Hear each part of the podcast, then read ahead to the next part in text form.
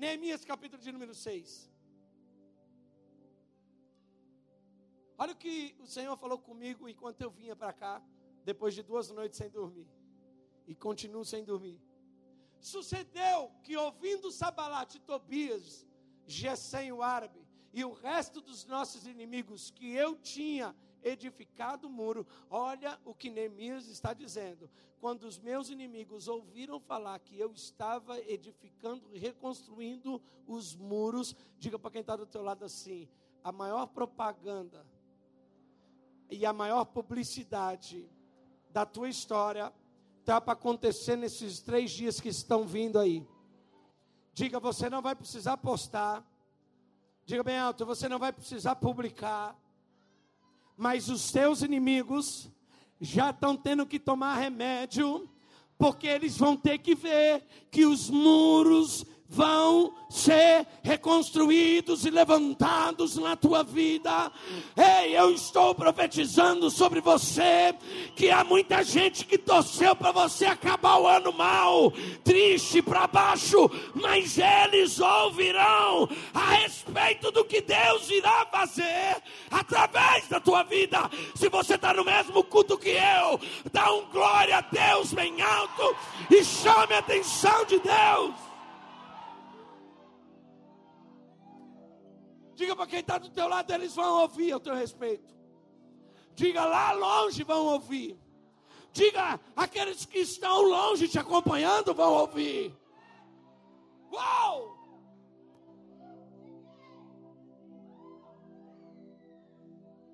Meu irmão, eu, tinha uma, eu tenho uma parte rica da minha família. Produtores de carvão na cidade de Teixeira de Freitas.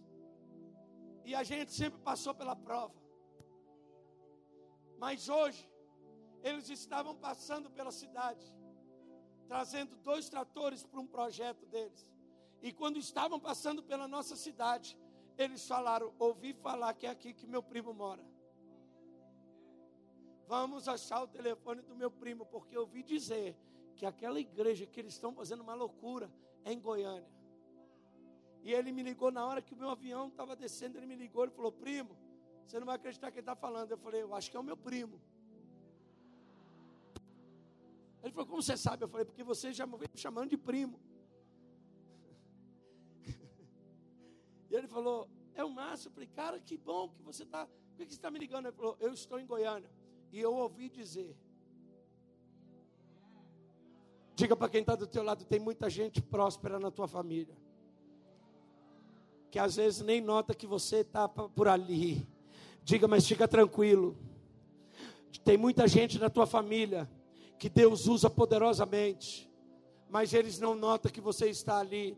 Diga, mas assim diz o Senhor: o que eu estou para fazer na tua vida será algo tão grande e tão incrível que todo mundo que passou desapercebido vai ter que notar que Deus quis te colocar na geografia do milagre para ainda o ano de 2019. Olha o que o texto vai dizer. E ouvindo que eu tinha edificado muro e que nele já não havia brecha alguma, ainda que até este tempo não tinha posto as portais e os, as portas nos portais. E Sabalat e Gesem mandaram dizer-me: Vem! E congregamos juntamente. Diga para quem está do teu lado o que Deus está para fazer na tua vida. Vai ter muita gente que vai voltar a te chamar. Fica, meu irmão, ouça o que eu estou dizendo como profeta e diga bem alto para quem está do teu lado. Se prepare. Tem grupo que você já saiu e foi tirado faz tempo. O que Deus está para fazer na tua vida esses dias? Eles vão querer colocar você dentro do grupo de novo. Mas olha o que diz: porém, eles intentavam me fazer mal. Diga para quem está do teu lado, continue fora. Eles vão querer te pôr para dentro, mas fique de fora. Porque é melhor ficar do lado de fora com Jesus do que do lado de dentro sem Jesus. Diga, é melhor ficar fora das rodinhas, mas estar com Jesus, do que dentro de rodas aonde Jesus não está. Tudo deu errado para você sair de um lugar que não fazia parte do teu milagre. Tudo deu errado até agora para que você pudesse saber quem são os de verdade da tua vida. Eles vão tentar de tudo para te fazer o mal, mas não aceita. Eles vão tentar de tudo para te puxar de volta, mas não aceita. Você vai tentar sair do culto hoje e vai ter notícia e gente te chamando, vamos lá para a balada, eu tenho um ingresso a mais para você. Deixa eu te dizer, não vai. Não vai porque o que Deus estava fazendo nos 52 dias da tua vida não permite distrações, não vai, não perca por nada, não vai, não perca por um detalhe prazeroso, não vai, não volte aonde Deus está te tirando, porque Deus está querendo levantar algo novo através da tua vida, e a primeira coisa que Ele está fazendo é permitindo que a tua fidelidade e lealdade seja provada até o extremo. Você está aí? Por último, e enviei-lhes mensageiros a dizer: Olha o que Neemias está dizendo eu estava levantando o muro e chegou uma galera dizendo que Sabalate, Tobias, já se queria falar comigo, mas eu estava trabalhando e enquanto eu estava trabalhando, eu não desci para ouvir o que eles têm para me dizer, porque quem já está numa posição de cima não pode voltar para descer para ficar ouvindo quem está lá embaixo. Diga para quem está do teu lado, você não percebeu que Deus subiu você?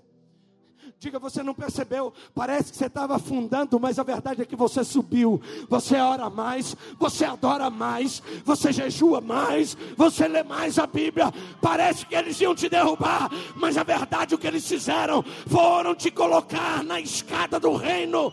Aquele que quer subir, desça. Meu Deus.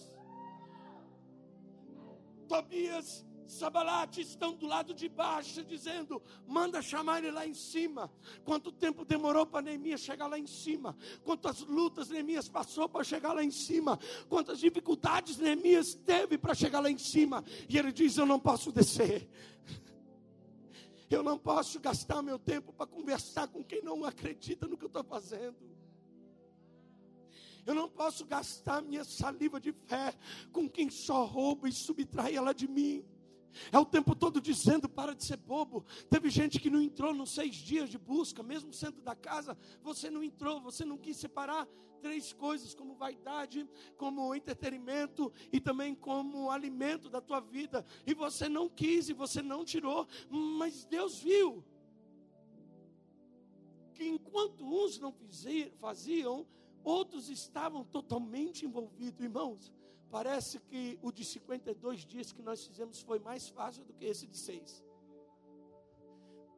Porque todo dia eu fiz de sobremesa, de doce, de açúcar. Todo dia eu chegava na minha sala, na minha cozinha, tinha tanta doce, tinha tanto chocolate. O dos 52 dias eu estava na prova, eu não tinha caixa de bombom, eu não tinha aquele chocolate da Espanha, eu não tinha nada, eu não tinha 10 latas de doce de leite da Argentina. Estava na prova, irmão. Na prova é mais fácil. Agora na abundância, parece que só tem aquilo que você escolheu fazer para não se envolver. E quando eu entrava na sala, eu dizia: Cara, que vontade de comer um doce. Eu liguei várias vezes para a pastora dizendo: Eu estou com vontade de comer um doce. E eu dizia: Mas eu sei o porquê eu estou fazendo isso. Isso não vai mudar Deus, isso é para mudar quem eu sou. Eu preciso vencer alguns obstáculos da minha vida, sendo fiel aos propósitos que eu determinei. Aí ele diz assim: Eu não vou descer, pode mandar outro em meu lugar. Diga para quem está do teu lado: Não desça. Diga: Não desça. Porque o que Deus tem para fazer em você, Ele vai fazer a partir daqui de cima. Diga, você precisa da visão privilegiada daqui de cima. Não desça, não desça. Quem está de baixo fica vendo só o que está em cima, mas quem está em cima enxerga a totalidade dos que estão embaixo. E ele diz assim: Eu mandei mensageiros a dizer: Eu não poderei descer porque estou fazendo uma obra pequena. Hã? Eu não posso descer porque o nível da obra que eu estou fazendo é minúscula. Qual é o nível da obra que ele estava envolvido? Sabe por que você desce para conversar com quem quer te derrubar? Porque você nunca se envolveu com uma obra suficientemente grande. E as obras que você se envolve, você só desce para se envolver com pessoas que querem te derrubar quando o nível da obra que você está envolvido é ridiculamente pequena. Eu não estou falando sobre quantidade, não é quantitativo, não é o número, o tamanho, não é a sua espessura, não, não, não. O nível de obra grande está relacionado ao comprometimento que eu tenho com ela. Pode ser uma igreja pequena, mas ela se torna tão grande pelo nível que eu escolhi servir esse lugar. Neemias está dizendo: Eu não vou descer, porque a obra que eu estou fazendo é grande. Diga para quem está do teu lado: Deus está te colocando numa obra grande. 52 dias será uma obra gigantesca na tua vida. Não serão 52 dias de busca, serão 52 dias de colheita. Deus não disse que nós iríamos levantar muro, Deus disse que nós iríamos colher os muros. Deus não disse que era para fazer jejum nos 52 dias, Ele disse: faça só nos seis, porque os 52 dias são chuvas de bênçãos que virão sobre a vida de cada um de vocês. Eu não estou te convidando para fazer sacrifício, eu estou te dizendo que são 52 dias de milagre, porque o que Deus está para fazer é tão grande que fará você se esquecer do dia dia da prova. Não vou descer porque eu estou envolvido em algo grande. Não vou deixar de ir no culto porque a obra é grande. Não vou ceder para os meus desejos porque a obra é grande. Não vou ceder para os meus pensamentos porque a obra é grande. Você só desce e se iguala a quem está lá embaixo. Quando você não entende o nível da obra que você está envolvido, você acha que eu estou pedindo para você trazer roupa, roupa de qualidade que eu sei que você tem, que é simplesmente porque nós queremos levantar um dinheiro. Você não faz ideia de quantas mulheres e mulheres importantes da nossa cidade que entram aqui e se convertem depois do bazar. É porque você não entende quantas crianças serão tocadas por causa da sua roupa depois que você se A obra é tão grande que não dá mais para a gente fazer obras pequenas. Não podemos mais nos envolver com algo pequeno. Não podemos mais envolver com coisas pequenas. Esses dias Deus apontou um lugar para mim, para a pastora Giovana, e disse: vocês irão para esse lugar. Se prepare o mais rápido possível, que eu estou apontando o lugar no mapa do Brasil, e vocês irão para esse lugar. E quando Deus disse que a gente iria para esse lugar, imediatamente eu disse para a pastora Giovana: eu disse: Nós não iremos para esse lugar para começar algo simples, nós iremos para esse lugar para confundir como uma das maiores obras desse lugar, dessa cidade, porque o nível de envolvimento que nós estamos é com as coisas grandes que Deus tem para a nossa vida. Diga para quem está do teu lado: a obra que Deus colocou na tua mão é grande, a tua família é grande, aquilo que Deus colocou sobre você é grande, então não desça.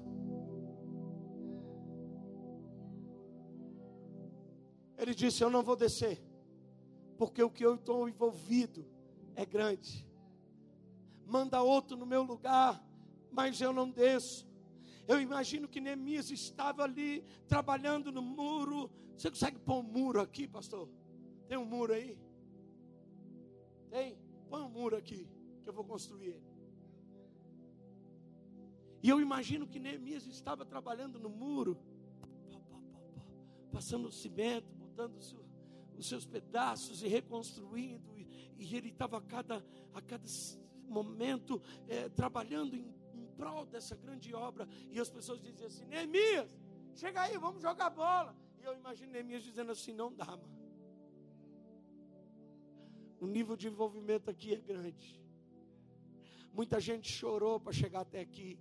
Quando eu recebi a notícia que esses muros estavam no chão, eu chorei, eu gritei, eu, eu fiquei triste, eu jejuei, rasguei minha roupa. Mas agora que eu estou construindo um muro, ninguém me tira do muro que eu estou envolvido, porque esse muro representa os melhores momentos e dias da minha vida. Sabe por que, que eu estou envolvido com esse muro? Porque esse muro me protege de não ter pessoas que avancem em lugares aonde só Jesus pode chegar.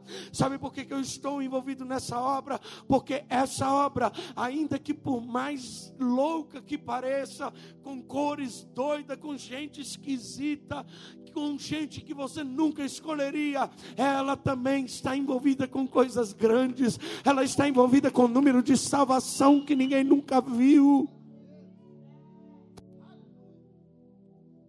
Mariana Valadão me parou ontem num evento que nós estávamos em Cabo Frio.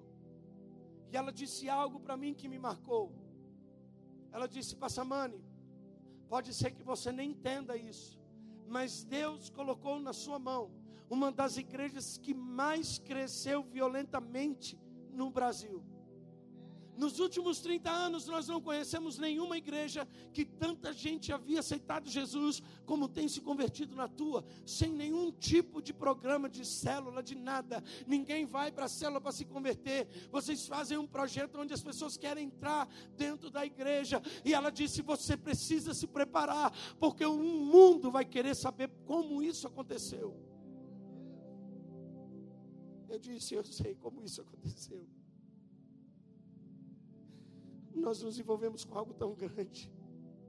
Eu olho para a tua vida destruída, acreditando que ela se tornará uma história de valor para curar pessoas que, que não poderiam receber se você não tivesse no projeto. Você não está aqui à toa, você não chegou aqui à toa, você não se deparou a esse culto à toa. Você está aqui porque o que Deus está para fazer na tua vida é grande. Eu entrei dentro de uma empresa há umas duas semanas que passou e quando eu entrei na empresa, o, o, dono da empresa pediu para que eu orasse nessa empresa. E quando eu fui orar nessa empresa, Deus me deu uma palavra de conhecimento. E eu disse: Olha, eu vou orar, mas existe uma pessoa aqui que Ele quer que você saiba que Ele estava no lugar que você fez algo. Você estava dentro do teu quarto e você pegou uma gilete e cortou o teu pulso. E você cortou exatamente onde estão todas as veias e algumas principais do teu corpo. E você não entende que, como foi profundo o corte, o sangue não saiu. Eu disse para essa pessoa, eu falei, eu não estou nesse lugar, eu não estava lá. Não saiu no jornal, mas Deus está me mostrando, Ele viu. E Ele está dizendo que no momento que você cortou o seu pulso, e profundo, tão profundo foi, é como se imediatamente o próprio Deus estancasse todos os as veias do, tua, do teu pulso. É como se ele pudesse cortar a passagem sanguínea dos teus pulsos para que você não morresse. E a grande crise que você tem, eu dizia naquela antes de orar pela empresa, eu disse: a grande crise que você tem é que você se acha insignificante, mas Deus preservou a sua veia, porque Ele entende que você fará algo tão grande para Ele. Se você soubesse o que Deus é capaz de fazer na vida de pessoas insignificantes e a obra grande que Ele pode fazer na vida de quem não tem mais valor, quem não tem mais esperança, quem não tem mais expressão, o poder que Deus tem de pegar algo do nada e levantar para fazer algo incrível. Neemias não podia construir um muro porque Neemias nunca havia construído um muro. Neemias não podia levantar um muro tão grande como esse, aonde uma carroça passava para ir, uma para voltar, um muro largo. Ele não poderia fazer isso porque jamais ele se envolveu com um tipo de obra desse jeito. Mas Neemias sentiu a compaixão de Deus pelo teu povo e ele disse: Eu não sou pedreiro, eu não sou engenheiro, mas se é Deus que quer contar comigo, é eu que vou me envolver com essa grande obra. Sabe quando você entende que não se envolve com obras grandes? Quando você ainda olha para a vida pequena que você leva, achando que você é insignificante para esse Deus gigante. Mas a verdade verdade é que esse Deus gigante olhou para algo que você e eu desconhecemos dentro de você.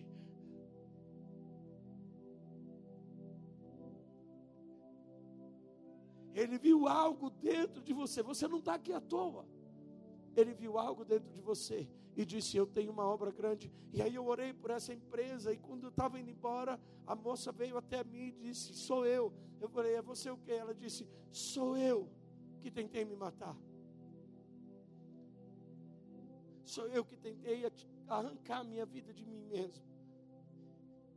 E aconteceu exatamente como você disse. Eu disse: Não fui eu que disse, foi Deus que disse.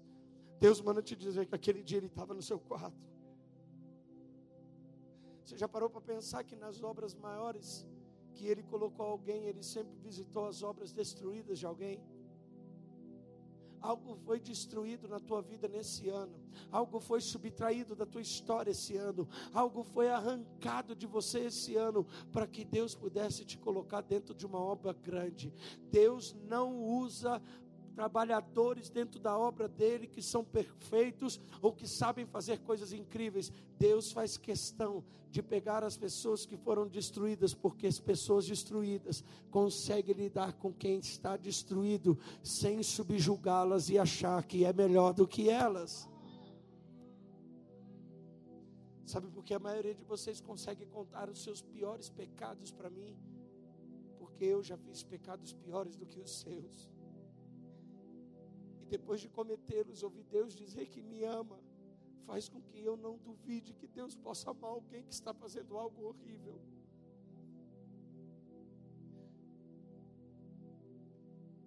Deus está arrancando você de um povo que fala muito e não faz nada, e te elevando para envolver com 52 melhores dias da tua vida. Mas o meu pedido e o pedido de Deus para a nossa igreja é: não saia dessa construção. Não desça para conversar com quem não acredita no que você acredita. Hoje mesmo vão vir notícias dizendo que você não vai conseguir. Na tua empresa vão ter pessoas que vão dizer: para de ser bobo, não vai dar certo. Existem pessoas que vão dizer: para de ir na igreja, porque depois que você foi, começou a piorar as coisas. Não, não, não, não, não. Não dê ouvido para quem está embaixo, porque a virada que Deus tem para fazer na nossa vida, nós vamos poder olhar para o céu e dizer: Eu vi, os meus olhos viram, os meus olhos perceberam que o Senhor é capaz de construir através de alguém que estava tão triste por ver uma obra sendo derrubada. Você pode segurar a mão de quem está do teu lado.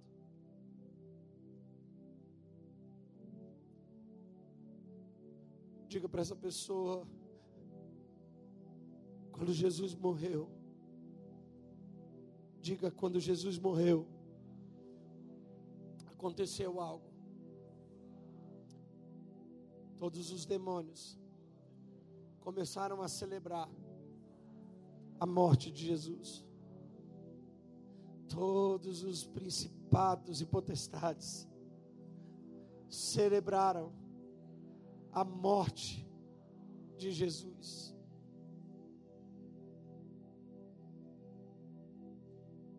Passou um dia, não aconteceu nada. Passou dois dias, eles estão em festa ainda. Aumentaram o nível da festa no final do segundo dia. Mas a Bíblia diz que ao terceiro dia, ao terceiro dia, sabe o que a Bíblia diz sobre a morte de Jesus? Que Jesus riscou a cédula que era contra você e eu, e cravou-a na cruz. Satanás se distraiu tanto que não percebeu que a cédula que ele tinha contra a tua vida estava na cruz mas ele está pensando, mas com Cristo morto, o Filho de Deus morto, a cédula a qualquer momento a gente pega ela de volta. A acusação que nós temos quando cada, contra cada ser humano, nós pegamos de volta, vamos celebrando a festa, mas a Bíblia diz que houve um terceiro dia. Diga para quem está do teu lado, houve um terceiro dia. E diz para ele, e de quinta para cá, foram três dias. E assim diz o Senhor o terceiro dia é hoje. Ao terceiro dia, Jesus ressuscita e toma da mão de Satanás uma chave. Ele pega para ele aquilo que foi tomado, para liberar sobre você e mim o maior poder de vida jamais visto em nenhum momento, em nenhuma época, em nenhuma história. Apocalipse capítulo 3 diz: Eis que tenho a chave de Davi, que abre portas que ninguém pode fechar e fecha portas que ninguém pode abrir. Olha que profético sobre a tua vida agora, se você quer isso, recebe aí em nome de Jesus.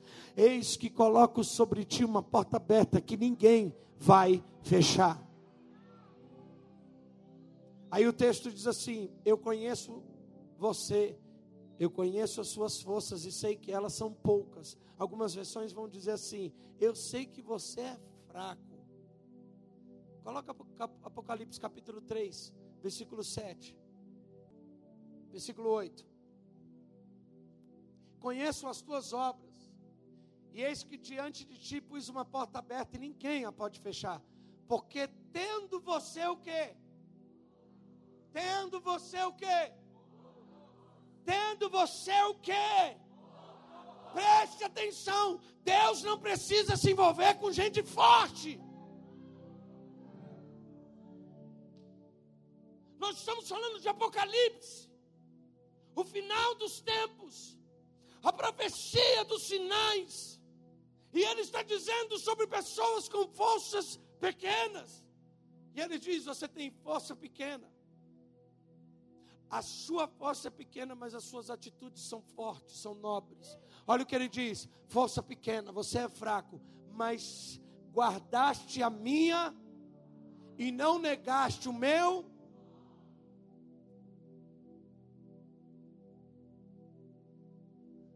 Agora perceba qual é o prêmio para o fraco.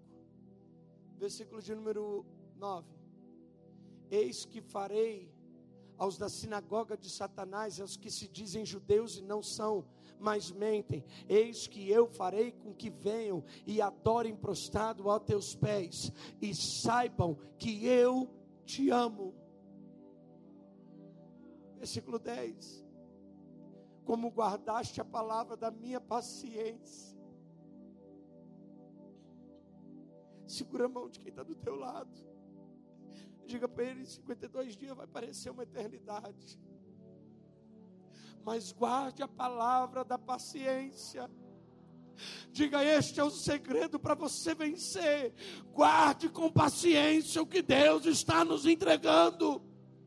Vai mudar para um monte de gente amanhã, mas para outra turma não vai mudar. Mas tenha paciência.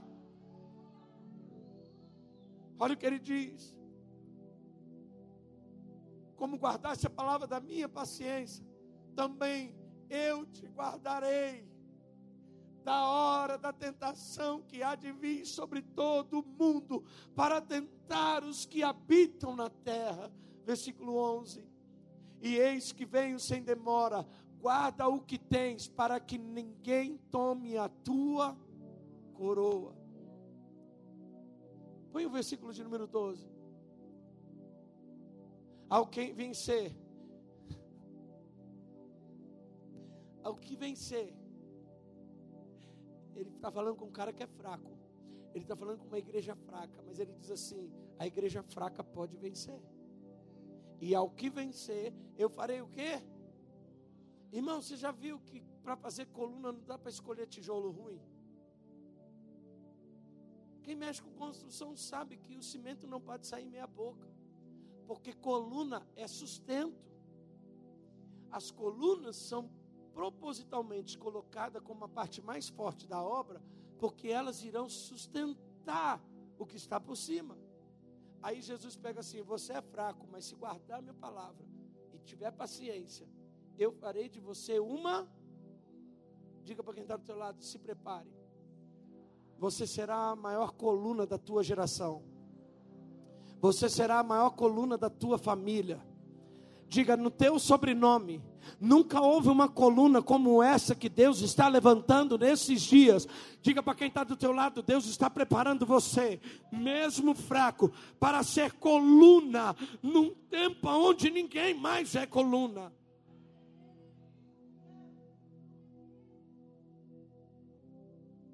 E dele nunca sairá e eu escreverei sobre ele o nome do meu